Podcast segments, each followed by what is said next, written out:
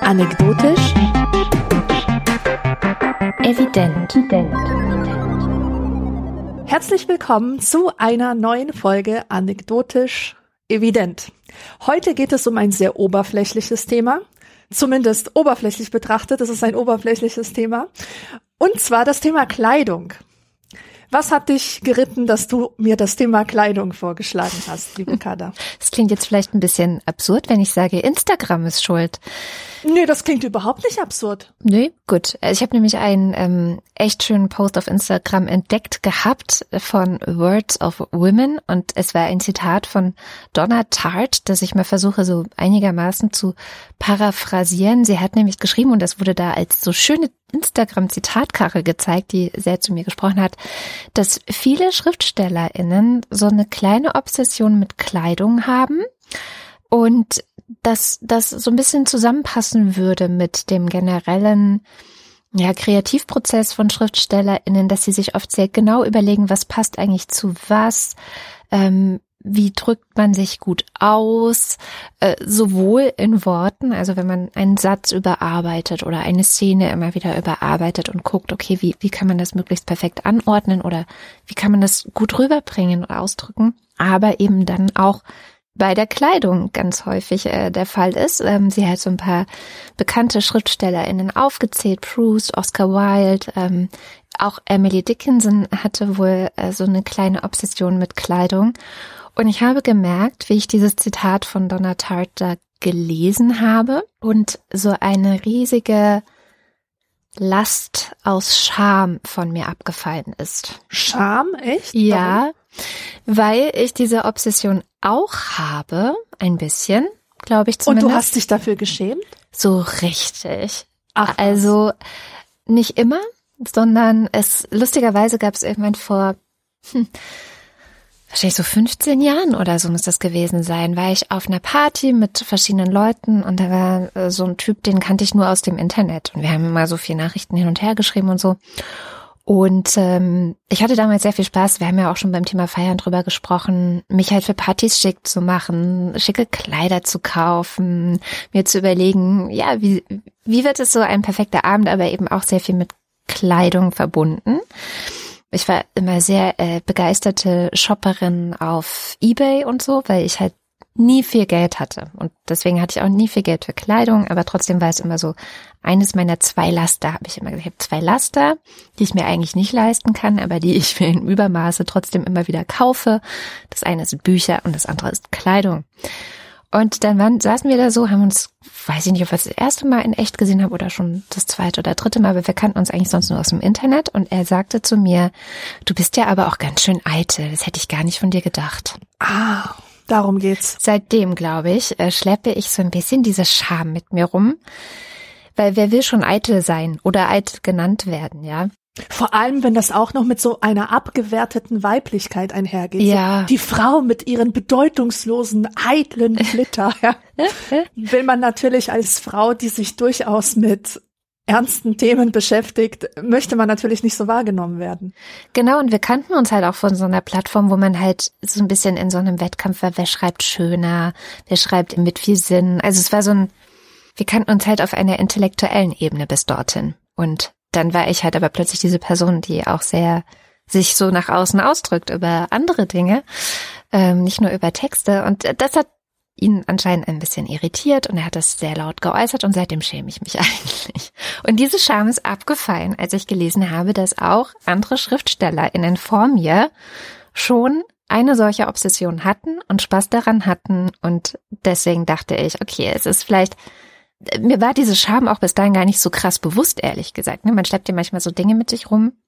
Ähm, es ist auf jeden Fall ein gutes Thema, weil noch drei sehr wichtige Gründe ähm, dazu kommen, warum ich mich eigentlich trotzdem immer noch ein bisschen schäme für diese Obsession mit Kleidung. Und das ist natürlich diese ganze Debatte um Lokismus, ja. Ähm, Stichwort dann, was schon das zweite Stichwort ist, Bourdieu. Also wie, inwiefern mache ich mich gemein mit diesem Abwerten von Leuten, die nicht so tolle Kleidung tragen. Mhm. Und natürlich ganz frisch und neu auch der Klimawandel, weil eine Obsession mit Kleidung ist letztendlich eine Art von Konsumobsession.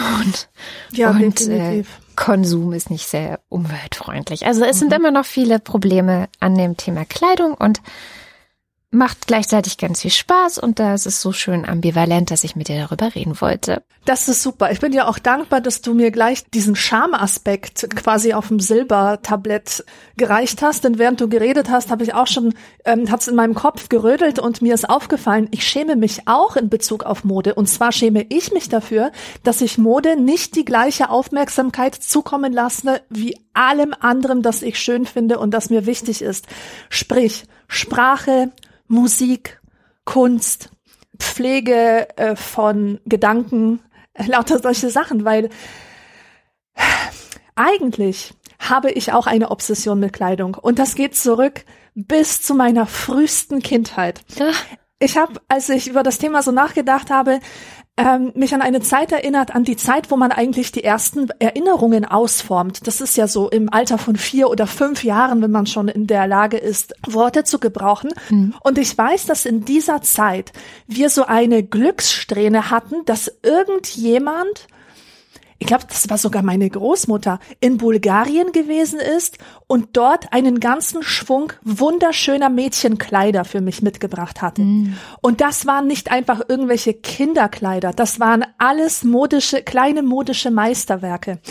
Und an diesen Kleidern hing meine ganze Kinderseele. Ich habe mich noch Jahre später an diese Kleider erinnert. Eins war so grün und aus so einem, aus so einem besonderen Stoff, das so eine ganz interessante Struktur hatte und es hatte einen Ledergürtel mit einer Schnalle, die eine Blume war, auch aus Leder.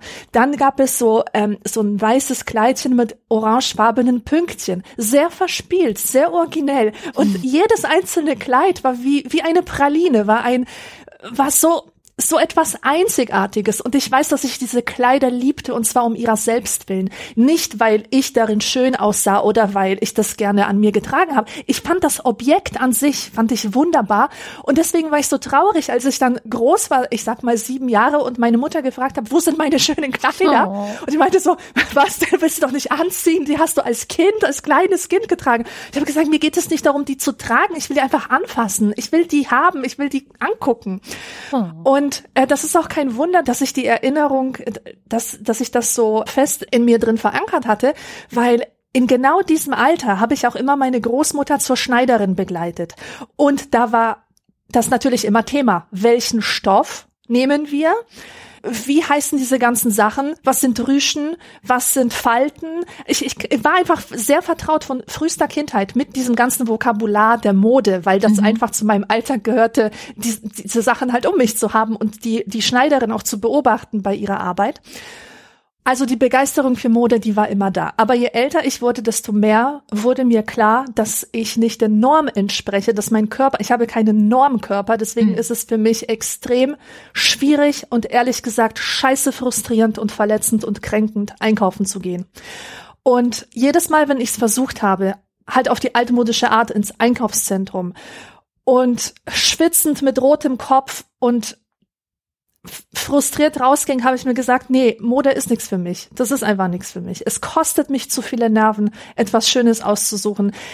Ähm, ich bin niemand, der sich einfach alles selbst zusammenklicken kann. Ich bin, meine, meine Auswahl ist beschränkt und deswegen ziehe ich mich einfach schwarz an oder ziehe ich mich einfach casual an. Mhm. Ja. Und also das ist also die Wahrheit. Ich schäme mich ehrlich gesagt sehr, nicht viel mehr Sorgfalt auf mein Outfit zu verwenden, weil ich nämlich auch finde, dass Mode eine kreative Arbeit am Selbst ist, dass das eigentlich auch ein Spiegel meiner kreativen Arbeit als, als Kreativarbeiterin ist quasi, ja. Und ich möchte das gerne. Und ich finde, das ist auch eine Kommunikation, denn, denn Mode ist genauso wie Sprache keine Einbahnstraße. Ich kleide mich auf eine bestimmte Weise, die von anderen wahrgenommen wird. Und ähm, ich find's eigentlich auch total respektlos oder irgendwie auch ein bisschen narzisstisch, wenn Leute sich so äh, scheißegal, so ostentativ scheißegal kleiden, weil es eigentlich bedeutet, dieser Aspekt meiner selbst, also den klammer ich einfach aus, mir ist es ganz egal, ob ich dir gefalle oder ob ich dich schockiere oder so, ich kleide mich einfach so, wie ich mag. Finde ich ehrlich gesagt ein bisschen faul. Ja, genauso wie Leute, die schlampige Vokabeln verwenden oder jedes Trendwort übernehmen, was gerade im Umlauf ist. Und ich sage jetzt nicht, dass ich die deswegen verachte, aber es ist einfach etwas, worauf ich Wert lege und das mir auffällt. Mir fällt ein stilvoll gekleideter Mensch auf und ich nehme ihn wohlmeinend zur Kenntnis. Man ja, freut an, sich, ne? Anerkennen. Ja, ich freue mich so sehr. Und deswegen ist es bei mir halt umgekehrt. Ich habe mich noch nie dafür geschämt, dass ich Mode schön finde, dass ich sie auch als Kunst äh, respektiere und wahrnehme. Ich kann mir endlos irgendwelche Catwalks anschauen und die neuesten Kollektionen irgendwelcher abgefahrener Modedesigner. Ja. ich habe mich eher dafür geschämt, dass ich aus diversen Gründen nicht in der Lage bin, Mode auf die Art und Weise zu leben, so wie ich sie anerkenne und so wie ich sie sehe und wie ich ihr Potenzial auch wahrnehme. Aber da sind wir ja auch schon mittendrin in dem Thema der Möglichkeiten, die man eigentlich hat, sich über Mode auszudrücken, weil mhm. ich fand ganz schön, es gab eine ganze A-Putz zu dem Thema Mode auch, was ja schon mal äh, ein Signal dafür ist, dass das Thema auch sehr politisch ist, weil es heißt aus Politik und Zeitgeschichte. Und ähm, da, da wird ganz schön schon im Vorwort deutlich, dass es ja, es ist so, so ein bisschen, bei, bei Bourdieu spielt ja Mode auch eine riesengroße Rolle. Also wenn es darum geht, ähm, das Wissen, um was sind eigentlich, was ist eigentlich eine gute Mode, was sind bestimmte Codes, die man mit Mode setzen kann, dann ist das ja kulturelles Kapital auch auf der einen Seite. Mhm. Und gleichzeitig entzieht sie sich aber auch so ein Stück weit dieser Politisierung. Also sie kann halt eben auch sehr frei sein und sehr undogmatisch oder wie auch immer man das nennen möchte, sehr extrem individuell. Ähm, ich denke da zum Beispiel gerade an, ich weiß nicht, kennst du Iris Apfel? Mhm. Iris Apfel ist so eine, ich glaube, die ist schon über 100 oder so. Und wow. es ist so eine richtig tolle Stilikone, die irgendwann beschlossen hat, dass ihr Mode und äußerliches Erscheinen insofern sehr wichtig ist, als sie eben sich darüber selber ausdrücken will. Und egal was andere denken und egal was gerade in Anführungszeichen in Mode ist, also das ist ja auch noch mal ein Thema, was wir vielleicht nachher bequatschen können. Mode ist so wahnsinnig individuell und trotzdem sehen alle immer irgendwie gleich aus. ja. ähm, und da hat Iris Apfel hat halt so dieses, dieses, nee, ich mache das so, wie ich das richtig finde. Sie hat halt auch sehr viel Geld und sie ist einfach auch so eine Berühmtheit. Ich glaube, Berühmtheiten können auch noch mal viel mehr experimentieren mit, wie drücke ich mich über Mode aus, Lady Gaga fällt mir da auch noch ein, ja, für Ach, meine Göttin. Endlich viele Menschen dass die Ikone ist und Vorbild und ja, mach einfach, was du, was du fühlst, äh, drück dich über Mode aus. Und das, das finde ich eben auch das Schöne daran, dass es eben nicht so richtig fest zu nageln ist, als, ja, das ist ja nur was Oberflächliches, weil das stimmt nicht. Es ist eben etwas sehr viel mit Ästhetik, Kreativität und Ausdruck und gleichzeitig ist es ja schon, ich weiß nicht, was du gerade erzählt hast, Ausdruck davon, dass es auch eine Dysfunktion, ein dysfunktionaler Markt ist, den wir haben, dieser Modemarkt, der eigentlich in erster Linie so funktionieren sollte, dass die normalen Menschen-TM in ein Modegeschäft gehen, sich da Sachen von der Stange holen, sich darüber freuen, darin gut aussehen und fertig ist ihr Alltag so. Und schon das funktioniert ja nicht. Also ich kenne unzählige Leute, die sagen, was du gerade gesagt hast, ich kann das nicht. Ich kann nicht in einen Laden gehen und finde da einfach das, was mir gefällt und was mir passt. Es sei denn, ich bin klein und zierlich, dann steht mir die ganze Welt der Mode offen. Genau, also ich, ich habe mal so gedacht, wenn du was von der Stange willst, musst du halt tendenziell auch eine Stange sein. So. Super. Und alles, was ja nicht dieser Normkörper ist, ist dann schon ähm, schwierig, wobei ich einen ganz zarten Trend beobachte, dass es mehr und mehr Firmen und Labels gibt, die sich auch Gedanken darüber machen, wie nicht Normkörper in einem bestimmten Teil aussehen könnten oder diese auch so zu schneidern, dass es ähm, nicht genormte Körper tragen können. Was man daran sieht, dass auf den Webseiten dann auch wirklich nicht nur die typischen Modelfiguren zu sehen sind, die diese Kleidung tragen, sondern dann auch andere, diversere Figuren zu sehen sind, die dann diese Kleidung tragen und wo man dann auch einen Eindruck davon bekommen kann, okay, wie könnte ich vielleicht damit aussehen? Also ja, da passiert ein bisschen was. Ja. Aber das ist dann immer auch gleich der teurere Bereich. ja, also dazu zwei Dinge. Ähm, erstens, es gibt Tall-Labels. Also mein Problem ist ja, dass ich groß bin. Das ist mhm. eigentlich mein Hauptproblem. Und wenn ich mir zum Beispiel eine Bluse kaufe, die in meiner Größe ist, dann stimmt's halt von der Weite, mhm. aber nicht von der Länge. Ja. Und Tall Labels, früher gab es zum Beispiel Long Tall Sally, in München hatten die eine Filiale, die haben wundervolle Kleidung geschneidert, wirklich Kleidung, die, die ich so schön fand, die war nicht nur elegant, sondern die hatte genau meine Maße. Und das war wirklich ein herrliches Gefühl. Was ist passiert? Sie sind pleite gegangen. Und jetzt habe ich sie nicht mehr, ja. Also das ist jetzt weggefallen, jetzt muss ich wieder woanders suchen. Die zweite Sache ist, ähm, aber eigentlich sollte ich das jetzt hier gar nicht erzählen. Das ist nämlich gar nicht das Thema. Ich habe so ein bisschen das Problem mit äh, mit dieser Diversifizierung von Models, ähm, weil ich einfach finde, dass Models das ist jetzt eine unpopular Opinion und das ist wirklich meine Meinung und mein Empfinden. Aber für mich sind Models immer nicht mehr als Kleiderständer gewesen. Ich glaube, für die meisten Modedesigner ist das auch so. ja, und es irritiert mich ehrlich gesagt, wenn ich mich im Internet durch irgendwelche Kleidung äh, klicke und dann merke, oha, da werden mir jetzt aber andere Models vorgesetzt, mhm. weil weil ich dann irgendwie mit dem Gedanken beschäftigt bin, ähm, da ist jetzt ein Mensch vor mir. Das ist ja jetzt eine Frau mit Persönlichkeit oder so. Weißt du, es irritiert mich einfach. Ich will einfach nur dieses Kleid sehen. Ich will nicht eine, eine konkrete Person, in die ich ein, eine, ein Seelenleben projizieren kann. Ich will das nicht sehen. Ich will, dass, dass das Model tatsächlich ein Kleiderständer ist. Für mich könnte es auch ein Mannequin sein, also einfach eine Plastikpuppe. Das wäre für mich das Idealste. Und außerdem, was dabei wegfällt, ähm, ich finde, dass, ähm, dass Kleidung immer auch so ein bisschen ein äh, Fantasieanreiz ist und etwas, was nicht erfüllt werden kann. Also sie gibt uns ein Versprechen, das nicht erfüllt werden kann, wo es aber trotzdem reizvoll ist, sich danach zu sehnen. Und ich persönlich sehe sehr, sehr gerne einfach die Möglichkeit eines Kleides. Ein, mhm. zum Beispiel ein Maxi-Kleid an einer äh, idealen, seelenlosen Mannequin-Person, also ein Model, Model, wo ich aber nicht drüber nachdenke, oh, die ist jetzt aber individuell, sondern nee, das soll eine 0815 wunderschöne Frau sein, die so langweilig ist, dass mich ihr Gesicht gar nicht so sehr interessiert. Mhm. Und ich sehe nur dieses Kleid an ihrem Körper und ich denke mir, boah, dieses Kleid, das setzt so einen Film in meinem Kopf in Gang. Ich möchte dieses Kleid, ich möchte in diesem Kleid meine filmischen Fantasien ausleben, die ich jetzt gerade, die meine Fantasie mir gerade vorsetzt, ja. Dafür ist das Model egal. Dafür sollte das Model so neutral wie möglich sein. Wie gesagt, ein Kleiderständer. Aber das ist meine persönliche Meinung. Ich bin gespannt, wie die anderen das sehen.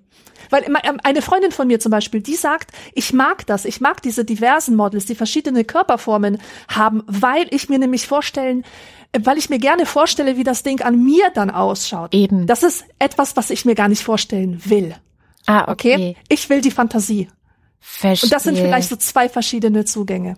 Ja, wahrscheinlich, weil tatsächlich ähm, das Problem ja oft ist, dass Klamotten anders aussehen am eigenen Körper und immer zu wissen, wie sieht's am eigenen Körper aus, was passt auch zum eigenen Körper, ist ja schon eine Wissenschaft für sich die ich auch bis heute äh, permanent betreibe und versuche zu verstehen. Und ähm, ich bin immer wieder schockiert von Fotos von mir, wo ich Kleidung anhabe, wo ich denke, das ist total geile Kleidung, die ist exakt mein Typ, die passt zu mir, die steht mir. Und dann sehe ich, nein, die steht mir nicht das passt mir nicht. Mhm. Mhm. mhm. ähm, das, das ist so, finde ich, eine ganz schwierige Kiste. Vor allem auch, wenn man älter wird und dann wirklich nicht mehr so diesen typischen, ähm, also bei mir ist es so, dass je älter ich werde, ich immer weniger diesen typischen Modeltyp entspreche. Mit Anfang Mitte 20 hat das noch alles perfekt gepasst und ich konnte einfach zu H&M reinlatschen, wenn ich wollte oder halt blind irgendwelche Sachen äh, Secondhand äh, online oder auch in, in Secondhand-Klamotten kaufen ohne sie anzuprobieren. Und heute weiß ich halt so, nein, ich kann mir überhaupt nichts kaufen, bevor ich es nicht anprobiert habe und eine zweite Person gesagt hat, ob das auch wirklich gut passt. So, ich bin da halt auch so ein bisschen wahrscheinlich, ähm, ja, das ist die Obsession, die gerade rausspricht. Und deswegen finde ich es total gut. Also ich kriege das auch bei Freundinnen mit, die ein bisschen dicker sind, die eben äh, wissen so, ja, das Kleid ist schön, aber ist es auch an mir schön? Und dann sehen sie das Kleid an einer dicken Person zum Beispiel und wissen, ja, das könnte tatsächlich auch richtig schön an mir sein. Mhm. Und das hilft ihnen dann dabei, die Entscheidung für oder dagegen zu treffen. Also von daher finde ich das ganz gut. Und ich finde es auch gut, weil es ja auch dann bedeutet, dass Menschen, die diese Kleidung designen, sich darüber Gedanken machen, funktioniert das Kleid auch in verschiedenen Größen? Wie kann man das so anpassen, dass es funktioniert? Exakt, was du gesagt hast. Das Problem haben ja viele Menschen. Es ist zu lang, aber zu schmal oder es ist zu breit, aber zu kurz und also diese ganzen typischen ML und so weiter Größen, mhm.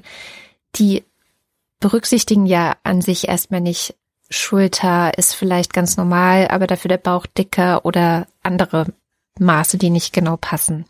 Und was ich sehr, sehr spannend finde, ist, dass ich deswegen, nicht deswegen, aber äh, vor Jahren in eine Community ähm, reingeschnuppert habe. Ich war nie richtig Teil davon, aber ich habe mir diese Community sehr genau angesehen, weil sie mich fasziniert hat, die dieses Problem zu lösen versucht. Und das ist die äh, Do-it-yourself-Community im Internet.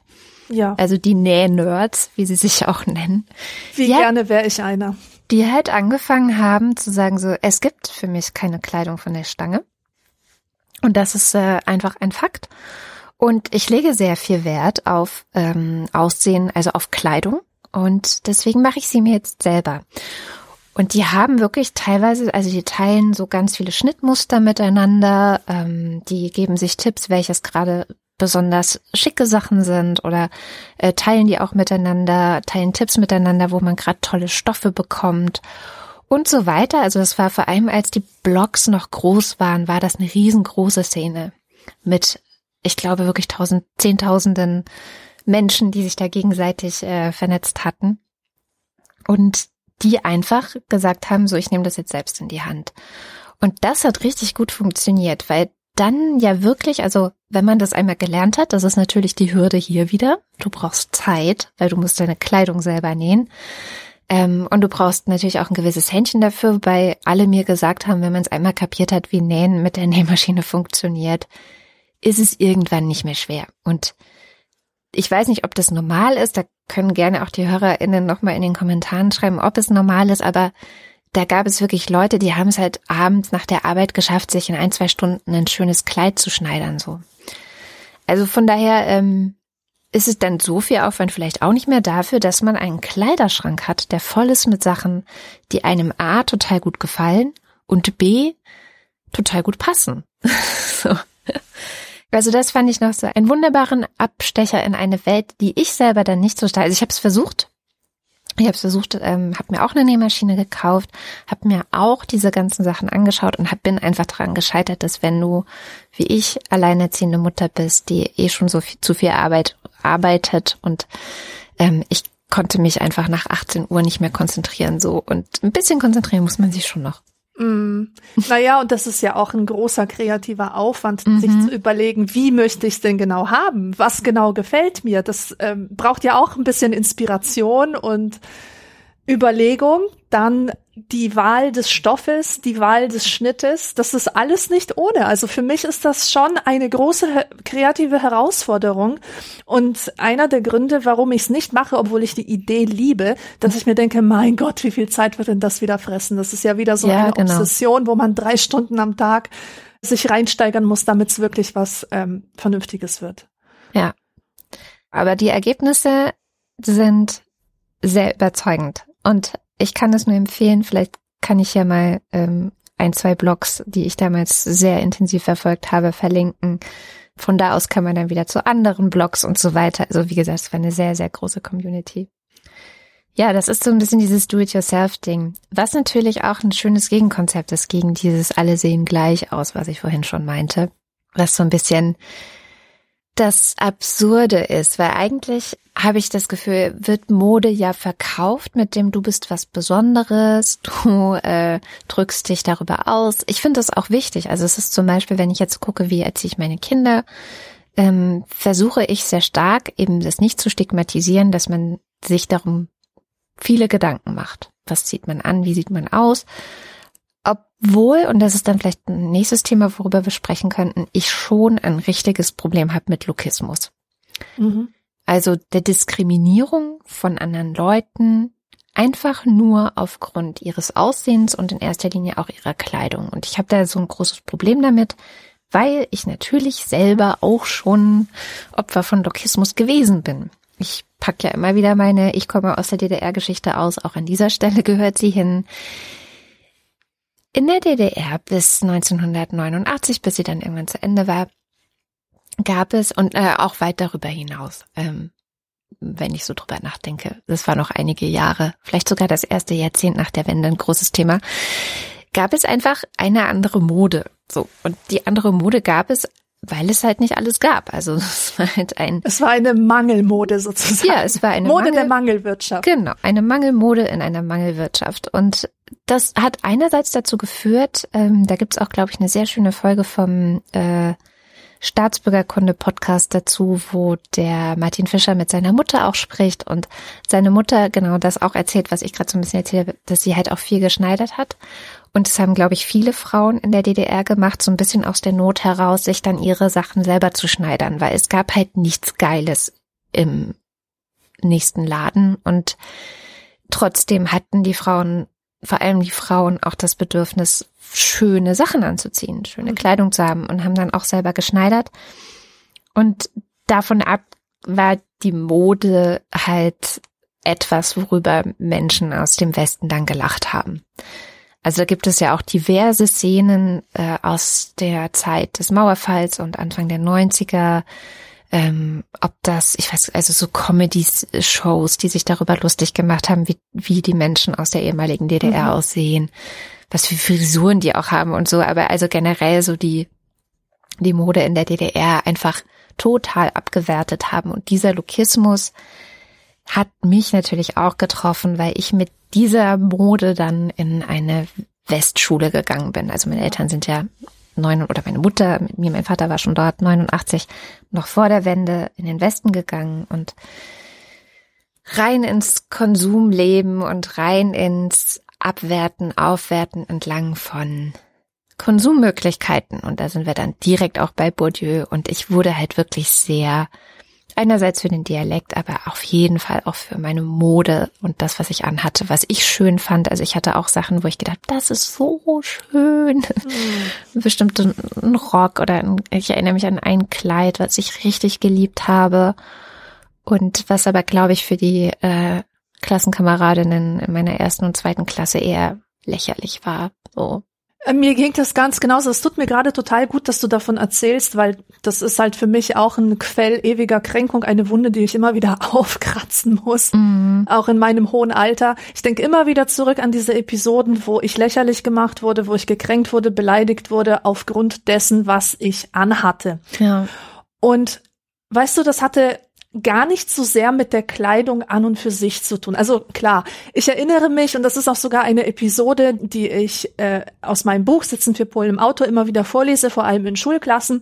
Da komme ich halt am ersten Schultag in die Schule und meine Mutter hat mir eine riesige, große, weiße Schleife auf den Kopf gesetzt. Ja. Das war halt so diese Schleife, die man vom sozialistischen Gruppenfoto, ähm, Schulklassenfoto kennt, alle in ihren Schulkitteln und obendrauf dann bei den Mädchen in der Ukraine oder in Polen oder in Russland diese weiße Schleife, ja ja. Das heißt, sie nimmt da so ein Symbol unserer Konformität und unserer Anpassungsfähigkeit, setzt es mir auf den Kopf, schickt mich so in die Schule und diese Schleife wird fortan zum Symbol, zum Stigma meiner Andersartigkeit. Ja. Das ist also erstmal ganz super. Und die Kinder, die haben quasi gelernt, meine Kleidung mit meiner nationalen Zugehörigkeit, mit meiner Herkunft, sprich mit meiner Minderwertigkeit zu verbinden. Und total interessant finde ich, wenn ich zurückschaue. Als wir ein paar Jahre hier schon gelebt haben, habe ich ja tatsächlich nicht mehr polnische Kleidung getragen, sondern ich habe deutsche Kleidung getragen. Und trotzdem hat man mir immer wieder gesagt, ist das aus Polen? Ja, so sieht's auch aus. Das ist aber hässlich. Ist das aus Polen? Ständig diese Fragen. Und weißt du, was das Interessante ist? Das waren keine polnischen Klamotten, das waren Klamotten, die ich mir selbst ausgesucht hatte, weil ich nämlich schon damals einen exquisiten Geschmack hatte. Muss ich jetzt mal einfach so sagen. Ja. Das ist mir irgendwann aufgefallen, dass ich wirklich eine große Vorliebe hatte. Ich sag mal so mit 10, 11, 12 Jahren für etwas ausgefallenere Sachen. Ich mochte gar nicht das ganze Konformitätsscheiß, den die anderen getragen haben, sondern ich mochte das, wenn irgendwie eine, eine komische Schleife an einer seltsamen Stelle äh, hing, ja, oder wenn ein Stoff so ganz ganz interessante Struktur hatte. Und das waren wirklich besondere Sachen, die ich mir selbst ausgesucht habe, die ich wahrlich wirklich schön fand. Und mhm. das, das war etwas ganz Individuelles, etwas ganz Selbstbestimmtes. Und die fanden, die, was die gesehen haben, war nicht das war hässlich, sondern die haben einfach gesehen, das ist anders. Und was ja. ist anders? Die Migranten sind anders. Alexandra ist anders. Und auf Grundlage dessen haben sie mich dann abgewertet. Und das zeigt mir nochmal, wie sehr die Kleidung auch dafür herhalten muss, andere Menschen zu verachten. Wie das mhm. immer so ein, so ein, ähm, also was ist, woran man sich aufhängen kann. Ja, total. Ja, und das ist dann halt Lokismus. Und da, da streite ich mich dann auch immer ganz gerne mit, äh, mit Holger, der ja ähm, da schon auch sehr so geneigt ist, andere abzuwerten aufgrund dessen, wie diese Leute aussehen. Und ich finde das halt so schlimm, weil ich das selber erlebt habe und das einfach nur unfair finde. Ähm, man weiß nicht, warum Leute bestimmte Sachen tragen. Vielleicht ist es wirklich einfach, also zum Beispiel die Klamotten, die wir damals in der DDR anhatten oder die wir aus der DDR mitgebracht haben. Es gibt einen Teil der heutigen Mode, der sieht so aus, wie diese Sachen damals. Das waren aber ja, auch halt ich weiß. das ist so gut. So, und das freut mich natürlich, das ist alles schön. Es ist aber auch hinterher nochmal so der Beweis, in Anführungszeichen, dass es nicht die Mode oder die Sachen an sich waren, die ja. irgendwie schlecht waren, so, sondern es war einfach, wie du gerade sagtest, anders. Ne? Und dieses ja. anders, das ist halt abgewertet, das ist das, was dann nicht reinpasst. Und das sind, glaube ich, genau diese Mode-Codes oder ähm, ähm, kulturelle Codes in der Mode, die ja auch ganz stark von Bourdieu thematisiert werden, weil letztendlich gibt es eben bestimmte Regeln für bestimmte Klassen letztendlich, was man tragen kann, was man tragen sollte und was man nicht tragen kann. Und das ist das, was halt an Lokismus so problematisch ist, dass es eigentlich immer nur nach unten geht. Also man wertet immer nach unten ab und nach oben denkt man, okay, was trägt denn eigentlich, jetzt muss ich mir irgendjemanden ausdenken, wer ist denn so ein beliebtes Modevorbild momentan? Hm. Diese hm, SchauspielerInnen aus Stranger Things oder so, ja. Mhm. Was tragen die eigentlich für Sachen? Also zum Beispiel Stranger Things finde ich schon sehr lustig, dass die gerade sehr viel so Mode äh, nochmal rausgeholt haben auch.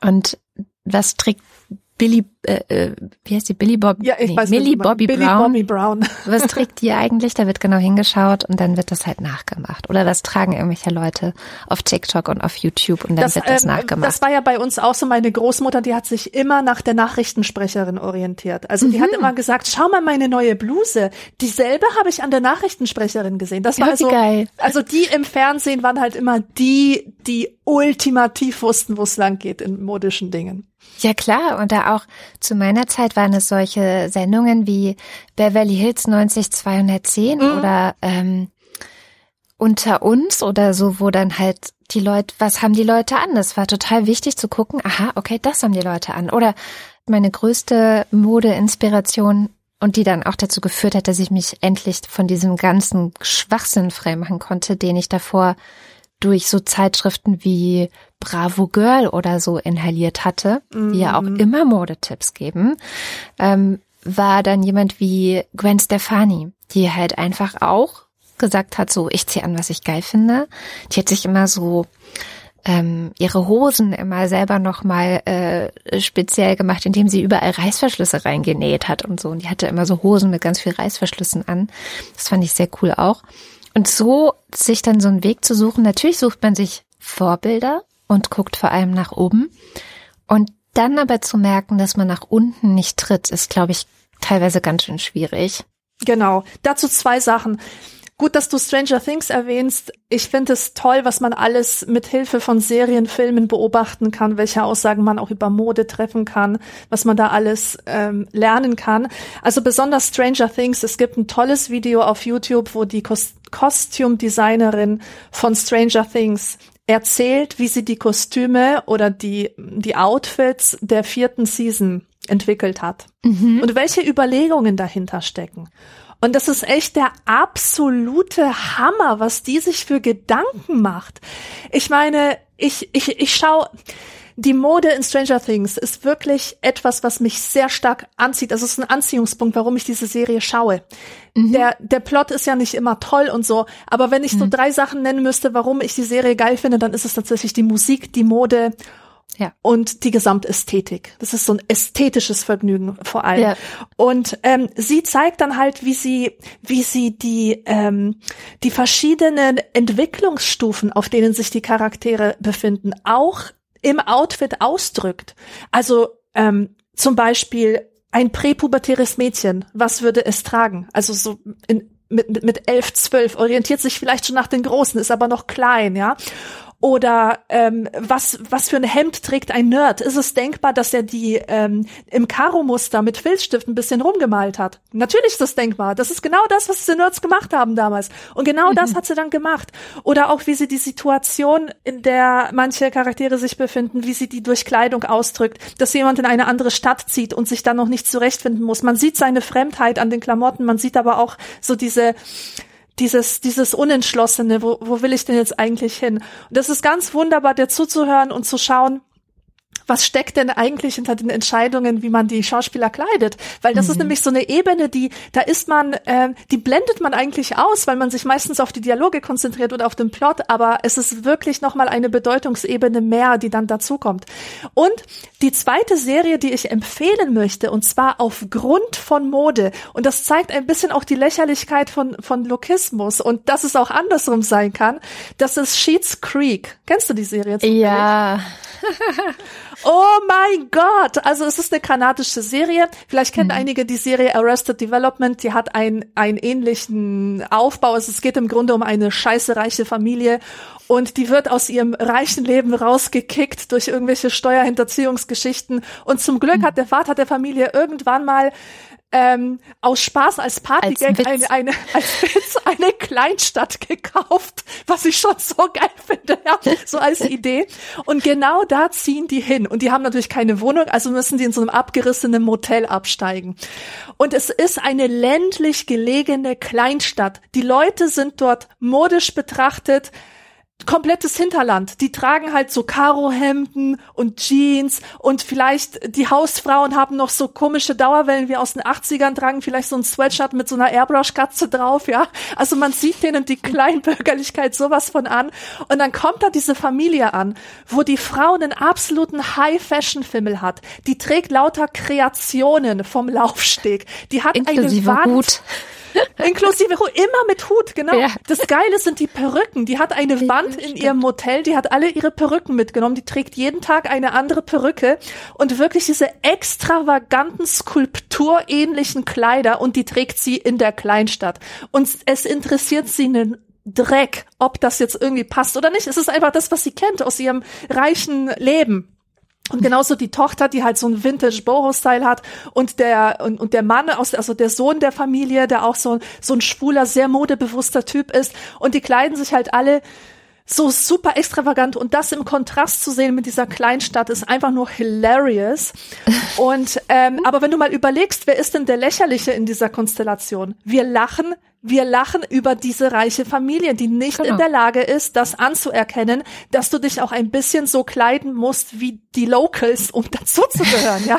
Also, das hat diese Serie zeigt einem ganz, ganz krass, dass Mode auch sehr viel mit Konventionen und mit, mit Vereinbarungen zu tun hat. Und das ist so eine Sache, da könnte ich auch endlos drüber nachdenken. Also, ich finde, wie gesagt, dass Mode auch eine Art von Respekt ist. Ich finde es nicht gut, wenn man sich auf Teufel komm raus kleidet, um seine Individualität aus auszudrücken, auch wenn das durchaus eine Möglichkeit ist. Ich kann natürlich das Bild, wenn ich eine Professorin wäre oder so, könnte ich ähm, es gibt ja auch so Wissenschaftler, die tragen offen zu ihren Vorträgen Metal-Shirts oder so. Ja? Mhm. Um einfach zu zeigen, hey, das ist auch ein Teil von mir. Ich bin jetzt nicht der Intellektuelle, der du vielleicht glaubst, dass, dass ich bin. Also ich, ich mag vielleicht einen Doktortitel haben, aber meine Herkunft ist vielleicht so eine, dass, dass ich halt mit der Metal-Kultur ganz vertraut bin. Ja? Ja. Äh, kann man machen, kann man machen. Aber ich erinnere mich trotzdem an einen Moment, der mir nicht aus dem Kopf gegangen ist. Ich habe mal so Lectures geschaut, Vorträge im, im Internet, auch in so einem Hörsaal. Und da war mal so ein äh, Professor zu Gast, der hat, der trug eine Bermuda-Shorts mit kleinen Palmen drauf und so abgespeckte Turnschuhe und und so irgend so Casual Shirt und so ist er halt da zu den anderen gestoßen, die, wie man das von Professoren äh, erwartet, einfach ihre schicken Cord-Jackets trugen und hat dann einen Vortrag gehalten über irgendeine Studie, die der gemacht hat. Und die ganze Zeit, wo der diesen Vortrag gehalten hat, habe ich mir gedacht, Du Clown, warum irritierst du mich denn so? Also ich habe denn das richtig übel genommen, weil ich mir dachte, der zwingt mich jetzt über die extravagante Kleider, Kleidungsentscheidung nachzudenken, die der da getroffen hat und ich kann dem gar nicht mehr zuhören. Ich weiß gar nicht mehr, was der sagt, weil der mich so krass irritiert. Und ich habe dann auch noch recherchiert, war das jetzt ein Unfall oder nee, der, der hat sich wirklich entschieden, so rumzulaufen in der akademischen Welt. Und tut mir leid, aber das geht für mich zu weit. Also da, da respektiert einfach jemand die Konvention eines bestimmten Umfelds nicht. Und ich finde es wichtig, dass Ärzte in weiß oder in grün oder oder in hellblau oder was weiß ich gekleidet sind. Ich finde es wichtig, dass in bestimmten Rollen, wo es tatsächlich darauf ankommt, in die, als in dieser Rolle erkannt zu werden, dass die Leute sich dort an die Konventionen halten. Denn Konventionen einzuhalten, das ist nicht nur ein Zeichen von Respekt, es ist auch etwas, was Vertrauen schenkt, was Vertrauen mhm. überhaupt ermöglicht. Und wir leben in einer so komplexen Welt, wo Menschen tatsächlich verschiedene Rollen haben. Und wenn man diesen Rechnung trägt, indem man sich entsprechend kleidet und angemessen kleidet, finde ich das ganz toll. Und das Gegenteil ist oftmals einfach nur narzisstisch. Meine Meinung. Wobei narzisstisch, aber gut, nee, das, das Fass machen wir jetzt nicht auf. Ähm, was ich ja ganz interessant finde an diesem ganzen Konventionen-Ding, ist, dass es die einerseits gibt und andererseits, wenn Leute, auch wenn Leute sich daran halten, es natürlich weiterhin Möglichkeiten gibt, eigene individuelle Signale noch mit einzubauen. Mhm. Und ich finde besonders spannend da die kürzlich verstorbene Queen Elizabeth, die ja immer mal wieder im Verdacht stand, dass sie ihre Kleidung, die ja für sie geschneidert wurde, von den meisten Menschen wahrscheinlich als eher, ja, so ist halt die Queen angezogen, eher langweilig oder wobei langweilig war es eigentlich nie, es war eigentlich meistens immer recht bunt und mit Hütchen auch und so, aber ich glaube, die wenigsten haben jetzt dahinter irgendein bestimmtes besonderes äh, Signal gesehen. Und mir ist es das erste Mal so richtig aufgegangen, ähm, als der Brexit war. Ich weiß nicht, ob du dich daran erinnerst. Ja, 2016 war, ja. oder so hatten ja die Briten über den Brexit abgestimmt. Und die Queen hat ja eigentlich immer so die Rolle, dass sie sich nicht einmischt in Politik. So, also sie spricht zwar regelmäßig, wie ich dank der Netflix-Serie The Crown weiß, spricht sie regelmäßig mit dem Premierminister und trifft, die treffen sich und die tauschen sich aus, wahrscheinlich auch über politische Themen. Aber was in diesem Raum, wo die beiden sitzen, passiert, das bleibt in diesem Raum und sie mischt sich ansonsten eigentlich politisch nicht wirklich ein. Und beim Brexit, ich weiß nicht, ich muss gerade noch mal, ich google das gerade noch mal, da hatte sie eben so ein blaues Oberteil an. Ähm, wo dann hinterher, ich glaube 2017 war das dann, sie hat eine, Rede gehalten, die BBC hat dann nämlich auch gefragt, hat die Queen, während sie ihre Rede gehalten, einen Europahut auf?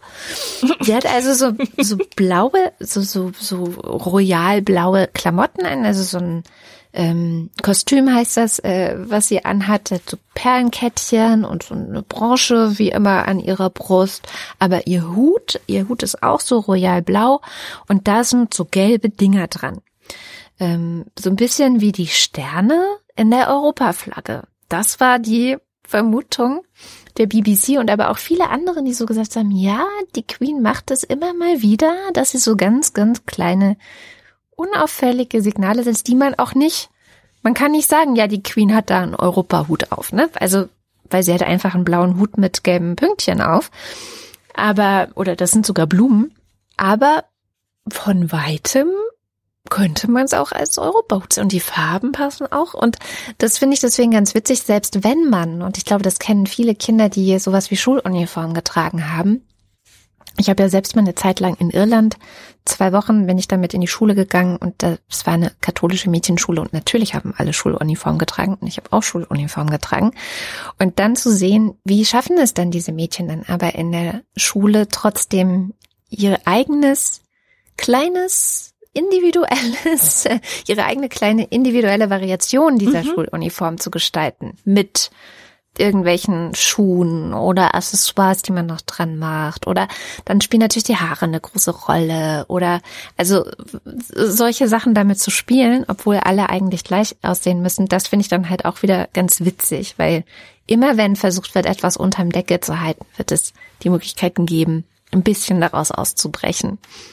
Und das ist Kleidung halt tatsächlich auch. Also als ich das erste Mal gedacht habe, okay, ich will eigentlich mit den mit diesen Konventionen in meiner Schulklasse vor allem und wie sich die Mädchen aufzuführen haben ähm, und was für Rollen wir zu spielen haben, das ist für mich alles nichts. Ich möchte damit eigentlich nichts zu tun haben.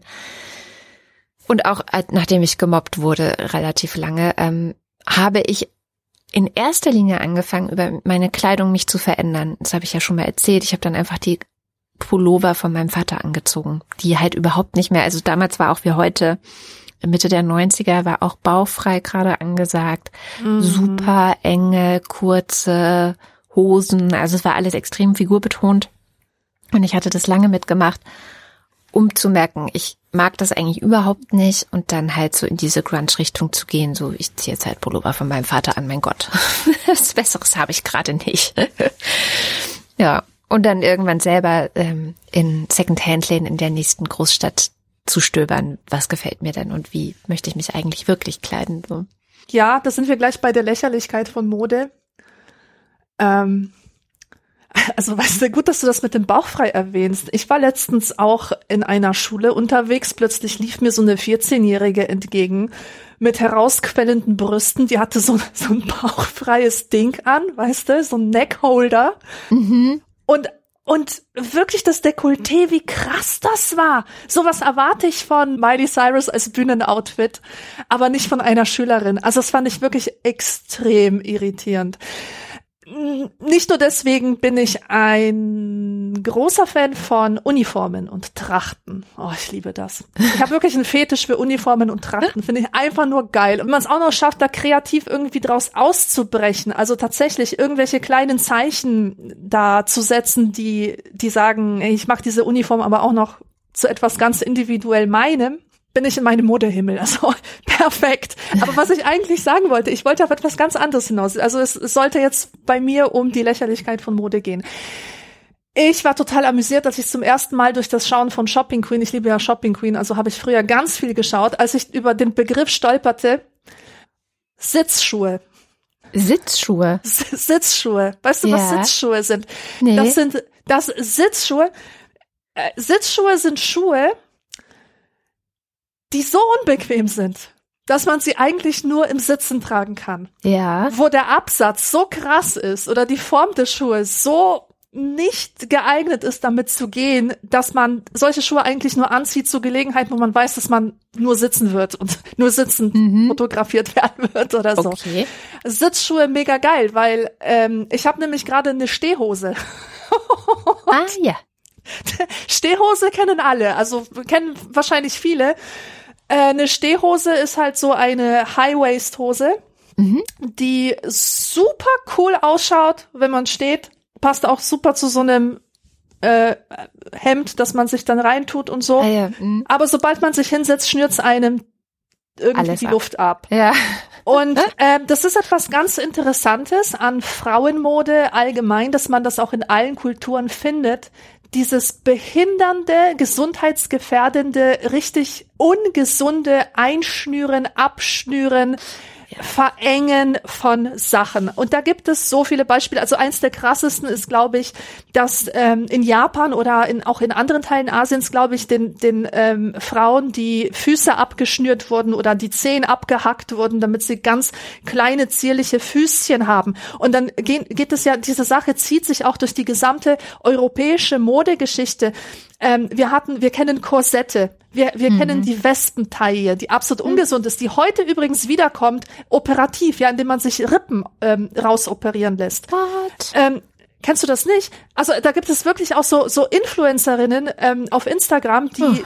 die das zeigen, was für eine geile Wespenteile sie bekommen haben durch Rippenoperation und und die ähm, machen mit ihrem Körper Sachen, die die sind absolut nicht mehr normal. Dann gab es Reifrücke, es gibt es gab diese Krinolinen und Fesselrücke, sogenannte Mumienrücke, die unten so eng waren, dass man sich nur trippelnd fortbewegen konnte. Du glaubst gar nicht, wie viele Leute, wie viele Frauen von Treppen runtergefallen sind und äh, sich Knochen gebrochen haben, weil sie versucht haben, in diesen Kleidern zu gehen.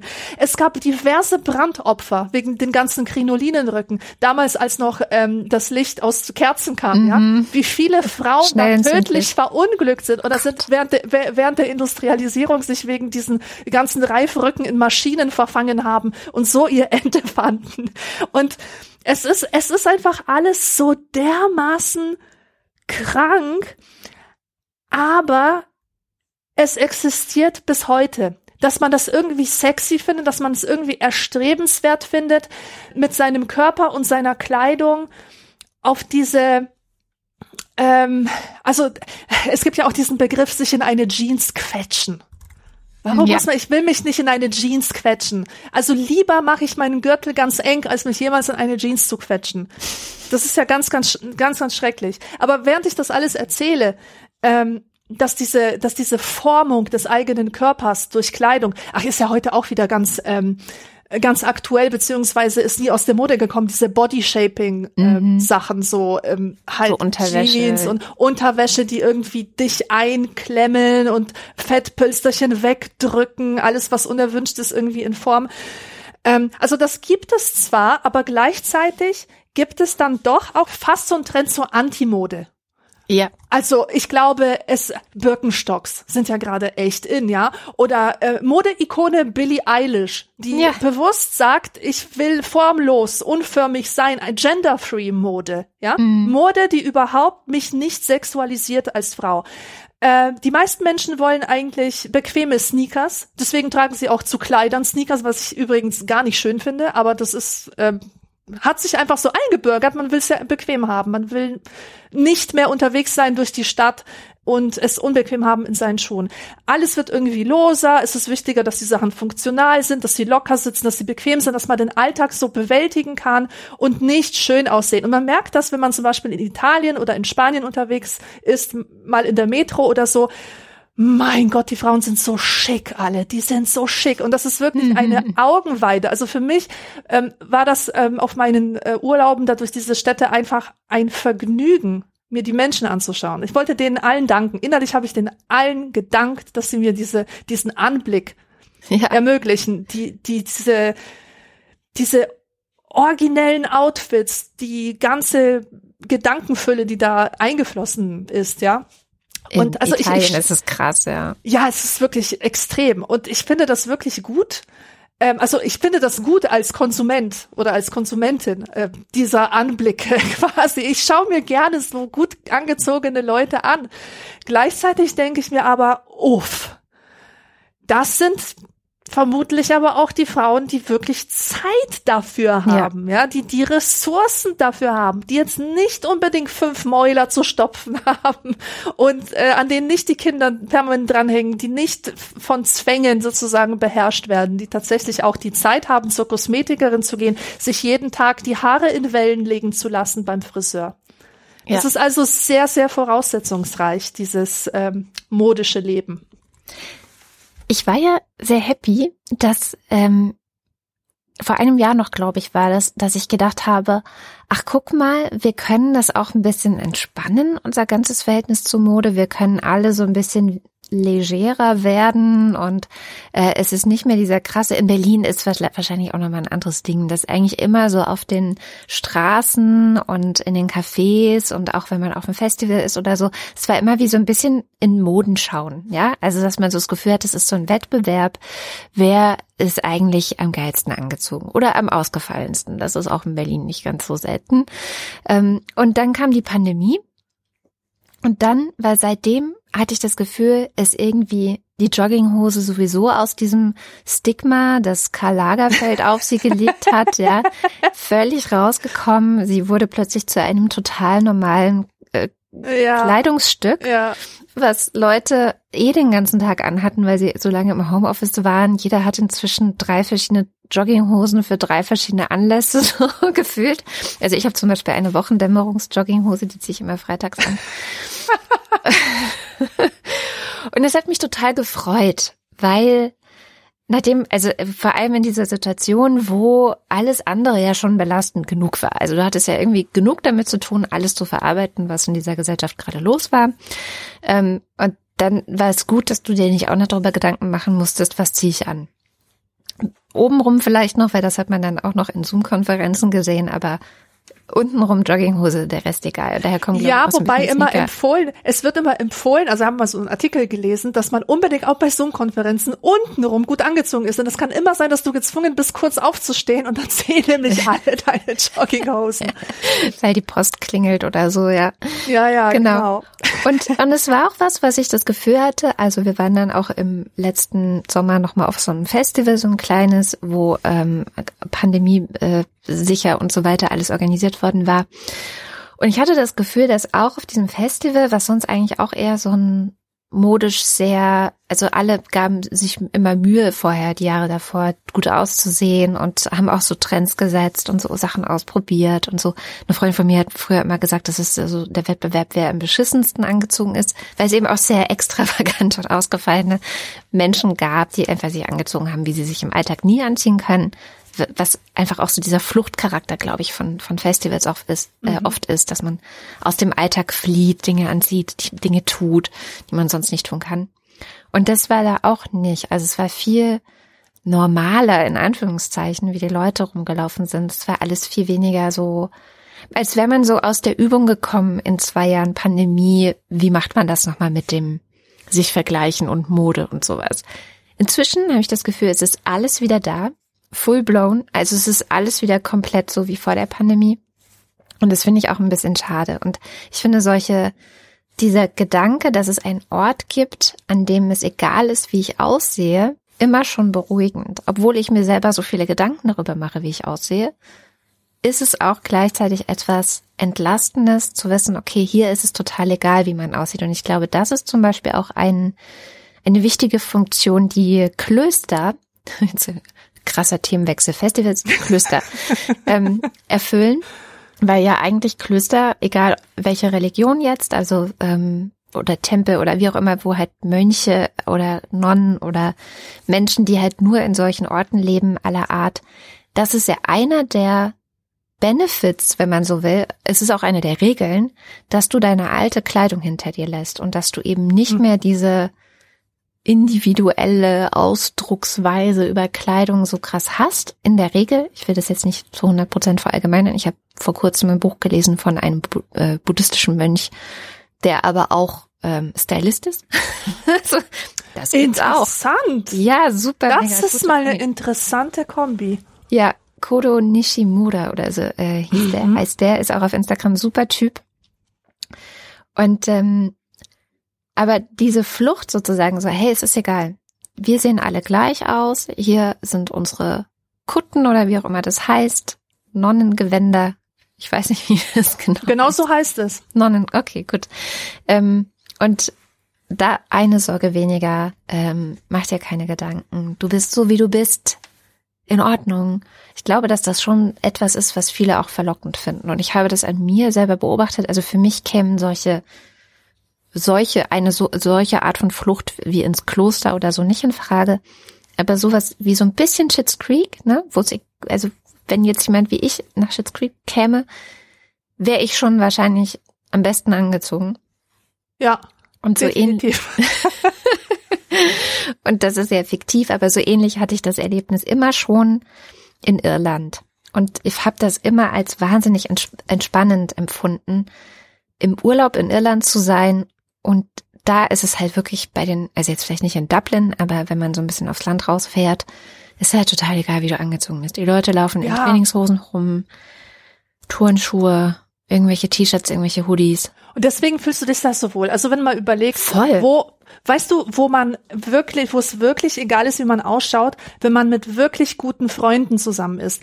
Entweder deine wirklich guten Freunde oder halt dein Partner, deine Familie. Das sind Leute, mhm. Denen ist es komplett egal, was du anhast. Also das spricht auf jeden Fall für die Qualität einer Beziehung, wenn es keine Rolle mehr spielt. Dann musst du, du musst ja nichts mehr kommunizieren über die Kleidung, denn die Leute kennen dich, die wissen ja, wie du wirklich bist. Und Kleidung ist natürlich auch eine Form, unbekannten Menschen ein bisschen zu kommunizieren, wer man ist, wenn man sein könnte.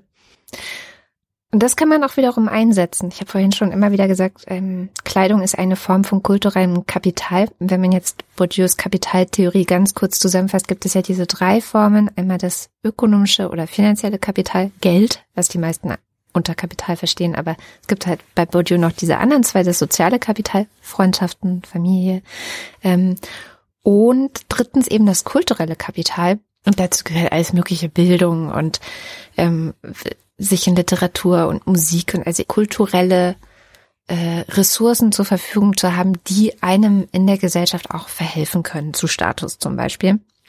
Und ich habe das ganz früher, als ich noch nicht, weiß nicht, als ich am Anfang meiner Karriere stand und noch nicht so, noch nicht so genau wusste, wo geht die Reise hin und aber auch noch nicht wirklich viel Geld hatte, habe ich das ganz oft genutzt, zu wirklich zu investieren in dieses kulturelle Kapital, auch wenn ich selber eigentlich noch gar kein Geld hatte und viel zu arm dafür war und es mir eigentlich nicht leisten konnte. Aber wenn ich wusste, ich habe eine Veranstaltung zum Beispiel und ich sitze da mit äh, irgendwie Journalistinnen, ja, jetzt mal ein Beispiel aus, was ich, an was ich mich wirklich noch erinnern kann. Ich bin auf so einer Veranstaltung, da sitzen noch außer mir noch vier weitere Journalistinnen und es ist mir wichtig, wie ich da aussehe. So. Und dann habe ich wirklich oft für solche Gelegenheiten investiert und habe mir dafür, für diesen Anlass, Kleidung gekauft, die ich mir eigentlich nicht leisten konnte und habe das aber immer als Investition gesehen in, ich will Teil dieser kulturellen oder dieser, dieser sozialen Klasse sein. Mhm. Ich will Teil dieses Berufs werden. Das ist mein Ziel, dahin zu kommen. So ein bisschen wie Caitlin Moran, fake it till you make it. Dann halt mich so angezogen, dass ich da super hinpasse und einen möglichst guten Eindruck hinterlasse oder eben das kulturelle Kapital sprechen lasse an der Stelle, weil das Finanzielle hatte ich nicht und ich war auch noch nicht Teil dieser sozialen Gruppierung, wollte es aber werden.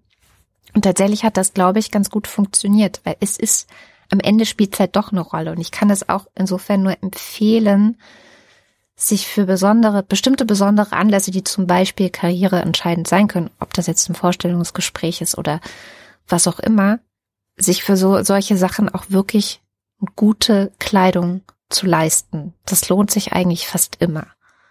Ja. Auch wenn es ein bisschen traurig ist. Ja, es ist aber auch tatsächlich so, dass Kleider Leute machen, und zwar nicht nur in den Augen der anderen, sondern auch in den eigenen Augen. Es verändert wirklich die ganze Art, wie man in der Welt ist, abhängig davon, was man anhat. Und das habe ich ähm, zuletzt in einem wunderbaren Roman sowas von intensiv beschrieben bekommen. Und zwar ist es der Roman Rausch der Verwandlung von Stefan Zweig. Eigentlich ist es kein echter Roman, es ist ein Romanfragment, wurde nach seinem Tod gefunden und postmortem veröffentlicht. Und es geht um Christine, ähm, das ist eine Frau in ihren mittleren Zwanzigern, die ähm, aus der Provinz kommt und sie lebt äh, als Postamt, also als Postbeamtin äh, in der Kleinstadt und ähm, ist völlig unterdrückt von ihren armen Verhältnissen. Also sie trägt so ganz normale Kleider, also so sim simple Funktionskleidung eigentlich. Und äh, dann bekommt sie die Gelegenheit äh, über eine Tante, äh, die es in Amerika zu Reichtum geschafft hat, in so ein Schweizer Hotel zu fahren, wo nur die feinen Gäste verkehren. Und dort bekommt sie von der Tante, das ist halt so eine, so eine Aschenputtelgeschichte, sie bekommt von der Tante wunderbare, feine Kleidung ausgehändigt. Mhm. es sind so wunderschöne Szenen, wie er das beschreibt, wie sie zum ersten Mal so ganz zaghaft diese feinen Stoffe befühlt und sie sich auf den Leib wirft und wie sie sich dann im Spiegel sieht und sich in sich selbst verliebt. Die hatte sonst überhaupt kein Verhältnis zu sich. Aber jetzt in diesen Kleidern, die ihr ganzes Wesen neu einrahmen, entdeckt sie ihr ganzes Potenzial, entdeckt sie ihre Schönheit, entdeckt, welche, welche Möglichkeiten sie auch hat, ihren Körper einzusetzen, sich darin zu bewegen, sich zu fühlen.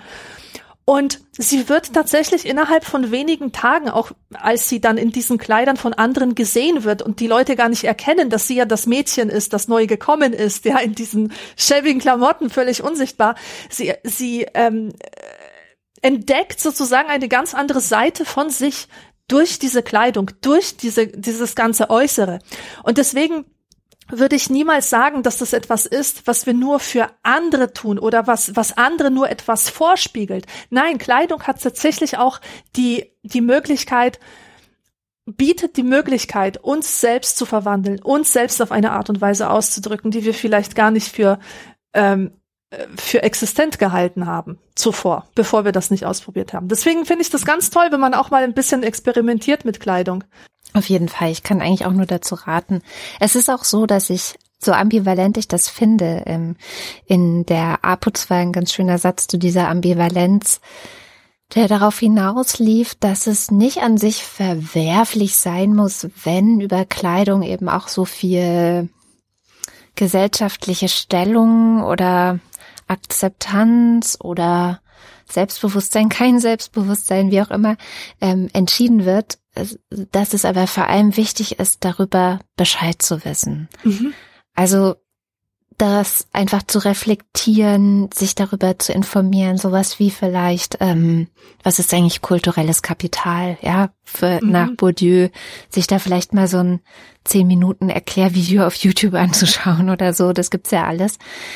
Weil ich glaube schon, dass wenn man einen sehr bewussten Umgang damit hat, und das kann dann auch die Aspekte, die wir jetzt noch gar nicht groß besprochen haben, wie Umwelt, Klimaschutz mm. und so mm. weiter auch mit betreffen, ähm, wenn man sich wirklich Gedanken macht, sich da informiert und auch reflektiert rumläuft. Also äh, wenn jemand einem begegnet, der jetzt der oder die jetzt nicht so angezogen ist, wie es vielleicht üblich ist in einem bestimmten Setting, die Person nicht gleich abzuwerten, also ruhig auch mal zu gucken, was ist eigentlich Lokismus, wo kommt es her, diese ganzen Sachen im Hinterkopf zu behalten. Ich glaube, dann ist es auch äh, ja total okay, dass die Welt so ist, wie sie ist an der Stelle und dass ähm, Kleidung halt wirklich so ein so ein so ein wichtiges so ein wichtiger Bestandteil einfach von vielen Menschen ist und eben so viel ausdrücken kann. Ich finde es auch mal wieder interessant zu sehen bei PolitikerInnen. Einfach nur weil sie in der Öffentlichkeit stehen, wird halt Kleidung, egal wie es vorher in ihrem vorherigen Leben für sie war,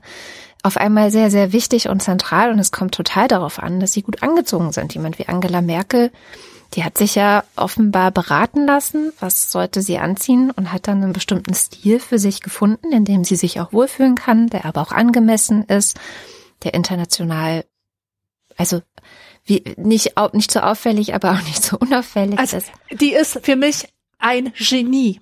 Dieses ja. Outfit ist Genius. Warum? Weil es total statisch ist. Das ja. heißt, die gab einem überhaupt keinen Anlass, diese ganzen dummen Artikel zu schreiben. Was hat sie angezogen? Also was trug ja. sie? Was bedeutet es? Ja, diese Spekulationen, dieses ständige dumme Gelästere. Also das hat sie ja dadurch verhindert. Es war ja, genau. für eine Politikerin eine sehr kluge Wahl. Ähm, dazu passt vielleicht ganz schön, was Sibylle Berg, in einem, sehr überspitzt natürlich, wie immer bei Sibylle Berg, aber mal in einem Aufsatz über Politikerkleidung geschrieben hat, sie hat gesagt, ein Politiker, der als Vertreter des Volkes gewählt werden will, muss dementsprechend, was der Durchschnitt der Bevölkerung in Deutschland als ordentlich empfindet. Ha, siehst du? Und das immer wieder bei dem, was ich gesagt habe. Das ja. ist bei, bei Kleidung ganz viel um Rolle, um Vertrauen, um, also Gemeinschaft. Nicht geht. auffallen, nicht zu elegant, nicht zu schwarz, zu tailliert. Jedes Äußere ist zu viel in Deutschland. Ja. Ja.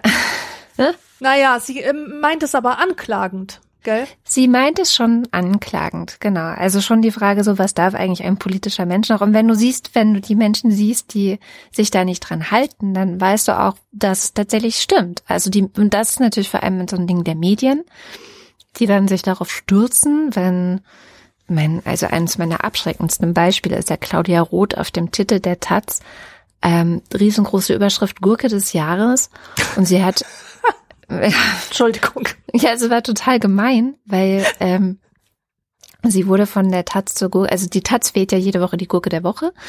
Oder die Gurke des Tages ist es genau gewesen. Und das war halt dann ähm, beim Bundesparteitag der Grünen, wo die Taz an jedem Tisch quasi ausliegt, war Claudia Roth in einem Kleid, was sie ähm, äh, in Bayreuth getragen hatte, bei dieser Wagner-Geschichte, die da immer in Bayreuth stattfindet. Diese Festspiele, ja. Die Festspiele, genau. Und da hatte sie so ein Kleid an und das, damit wurde sie dann riesengroß auf die Taz gedruckt, weil anscheinend das zu viel war, ja. Und dann Gurke des Jahres drüber geschrieben, aus anderen Gründen, aus politischen Gründen, aber trotzdem läufst du halt als Politikerin ständig Gefahr, dass dir sowas passiert, wenn du zu außergewöhnliche Sachen ja. anziehst. Tja, Wobei ich auch diverse Leute inzwischen kenne in der Politik, aber das sind alles nicht die, die in der ersten Reihe stehen, mhm. ähm, die einfach anziehen, was sie selber gut finden. Apropos Politik, ich wollte unbedingt noch etwas sagen zum politischen Potenzial von Mode. Ich habe ein Buch gelesen von einer sehr sprachmächtigen Frau, die kennst du aber bestimmt, Barbara Finken. Ja. Hast du ja, bestimmt ja. schon mal gehört. Ja, die hat ja ähm, das feministische Standardwerk zur Mode geschrieben. Ist es Ah, okay, aber es ist nicht das Buch angezogen, oder? Doch, doch, doch. Doch, es ist das? Echt? Barbara Finken. Klar, die hat auch sonst kein Buch zur Mode, glaube ich. Ich wusste, ich wusste nicht, dass das ein feministisches Werk zur Mode. Ich habe es jetzt eigentlich nicht als sehr feministisch wahrgenommen, sondern eher als neutral. Ähm, also ich habe nicht an, an Feminismus gedacht. Also das war jetzt nicht so. Also es ist auf jeden Fall kein Keulenbuch. Ich habe es sehr neutral Nö. gelesen. Ja. Also angele äh, angezogen habe ich gelesen. Das ist das Buch, was ich gelesen habe. Und sie äh, beschreibt dort ganz wunderbar die Geschichte, wie sich die Mode in unserem heutigen Sinne entwickelt hat und ähm, warum sie sich unterschiedlich entwickelt hat für Männer und für Frauen und welche politischen ähm, welche politischen Themen da auch drinstecken. Und das finde ich ja total interessant.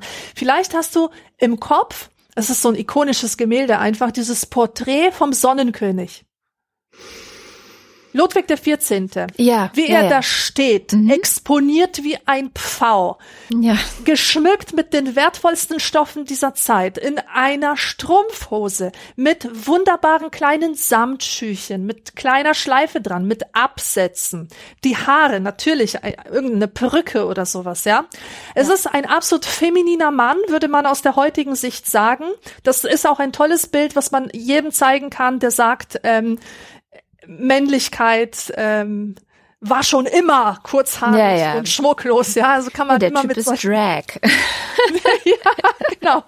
Also König Ludwig, so, so sah er aus und damit war er in bester Gesellschaft und der ganze französische Adel sah im Grunde so aus. Das, das war einfach deren Ding, dass sie sich, äh, das, die hatte auch so, ein, so was Tolles ähm, erwähnt, dass die Frauen ganze Seeschlachten auf den Köpfen hatten, die ihnen da zurechtgemacht wurden, äh, indem man eine Leiter besteigen musste, um das Ja. ganze Zeug auf ihren Köpfen zu drapieren. Jedenfalls, das Interessante ist, dass die, dass dieser Umbruch, warum diese Mode plötzlich total äh, ungeil geworden ist, hat etwas mit der französischen Revolution zu tun und mit dem Aufstieg des Bürgertums. Die Bürger haben den Adel ja für alles Mögliche verantwortlich gemacht und angeklagt und unter anderem haben sie gesagt, wie ihr schon ausseht. Ja, Mhm. schaut euch doch mal an, ihr verwendet alle eure Zeit in diese extravaganten, barocken Trachten, das alles, was ihr da tragt, diese oberflächliches Geflitter, wo es, ähm, also es geht immer nur um Schmuck und Schein und Übertreibung.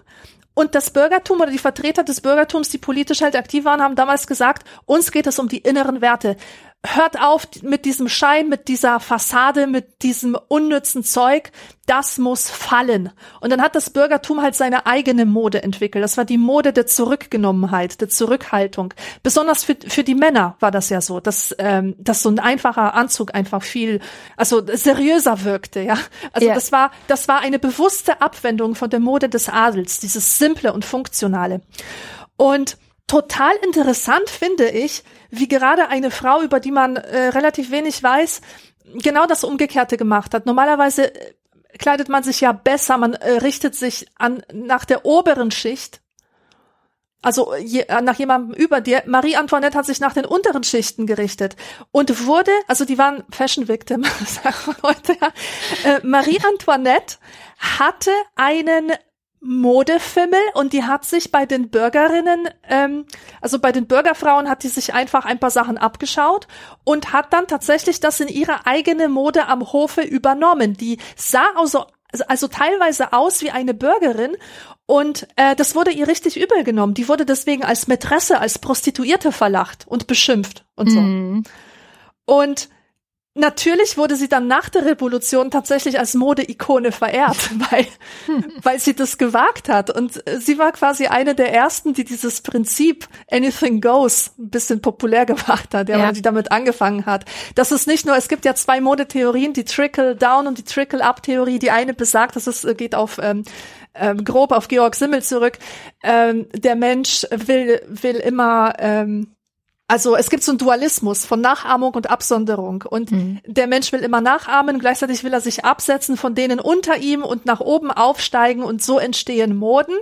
Aber das ist ja letztendlich auch ganz nah an Bourdieu, also was er ja, ja, über Mode ganz sagt. Genau, ganz genau. genau. Aber mittlerweile wissen wir ja, dass es auch das Trickle ähm, Up-Phänomen gibt, genau. wo quasi die Mode auf der Straße gemacht wird, ja. wo äh, Impulse aus der Straße von Modedesignern aufgeschnappt werden und dann tatsächlich zur populären Mode werden. Und im Zusammenhang dazu, weil ich es ähm, nicht akzeptieren kann, dass in dieser Sendung hier das Politische nicht doch ein bisschen mit, ähm, mit reinkommt. Es gibt, das habe ich im, im Fluterheft über Mode gelesen, fand ich ein ganz tolles Beispiel für kulturelle Aneignung. In Guatemala gibt es Frauen, sehr arme Frauen, die äh, machen Mode, die machen Kleider aus, ähm, aus traditionellen Mustern mhm. ihrer eigenen indigenen Bevölkerung. Und die verdienen damit ihr Geld. Und irgendwann sind so zwei aufgeblasene italienische Modedesignerinnen mhm. bei denen äh, erschienen, haben sich die Muster angeschaut, haben daraufhin Patent auf diese Muster angemeldet. What? Also einfach gestohlen, einfach gestohlen ja. und haben dann mit ihren Kollektionen das große Geld damit gemacht was ich einfach ungeheuerlich finde. Und dann hat sich tatsächlich eine, eine Frau aus Guatemala dafür stark gemacht, dass die äh, Kunst und auch die Mode und auch die Muster der indigenen äh, Bevölkerung geschützt werden. Und das, ähm, diese Geschichte hat mir, hat mich ganz viel über kulturelle Aneignung gelernt. Mhm. Also was es eigentlich bedeutet, was eigentlich daran zu kritisieren ist. Denn wenn ich jetzt zum Beispiel entscheide, privat, für mich im Privaten, ja, dass ich den, den, ähm, Dia de los Muertos feiern will, indem ich mhm. einen Altar für meine Verbliebenen äh, ähm, aufstelle, ja, und wenn ich mir quasi sozusagen die Tradition der Mexikaner schnappe und das in meinen Alltag integriere, ich weiß nicht, was dagegen zu sagen ist. Also ich finde daran nichts problematisch. Aber wenn jetzt tatsächlich ein Riesenunternehmen Millionen scheffelt mit dem Raub eines Musters einer, von einer indigenen Bevölkerung, die kaum überleben kann von dem, was sie macht, ähm, ja. Dann finde ich das tatsächlich unglaublich. Und das ist, äh, das ist jetzt nur, ich, ich will das Thema jetzt auch einfach nur so ganz kursorisch hier äh, einfügen, weil von äh, Ausbeutungsgeschichten rund ums Thema Kleidung gibt es so viele zu erzählen. Ja. Und äh, vielleicht kommen wir in unserem Nachschlag dazu. Das würde ich auf jeden Fall mitnehmen in den Nachschlag, weil das auch noch ein fetter Punkt auf meinem, äh, auf meiner To-Do-List für die heutige Sendung ist, dass einfach Ausbeutung ein, eins der größten Probleme in der ganzen Modeindustrie ist und ja. nicht nur Ausbeutung, sondern muss man auch sagen, wir haben ja auch das Problem der Nachhaltigkeit und dieser Wegwerfkultur, ja. die rund um Kleidung entstanden ist, der man sich kaum noch entziehen kann. Wir schmeißen ja ständig Sachen weg, kaufen neue Sachen und ähm, das ist ja einfach nur grauenvoll. Yep.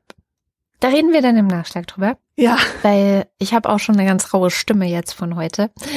Ähm, schreibt uns doch aber gerne auch in eure, äh, ja, eure Erfahrungen mit Mode, Kleidung und was es mit euch macht und auch vielleicht die schlimmsten Kindheitserinnerungen oder was auch immer in die Kommentare. Wir sind immer süchtig nach solchen Geschichten.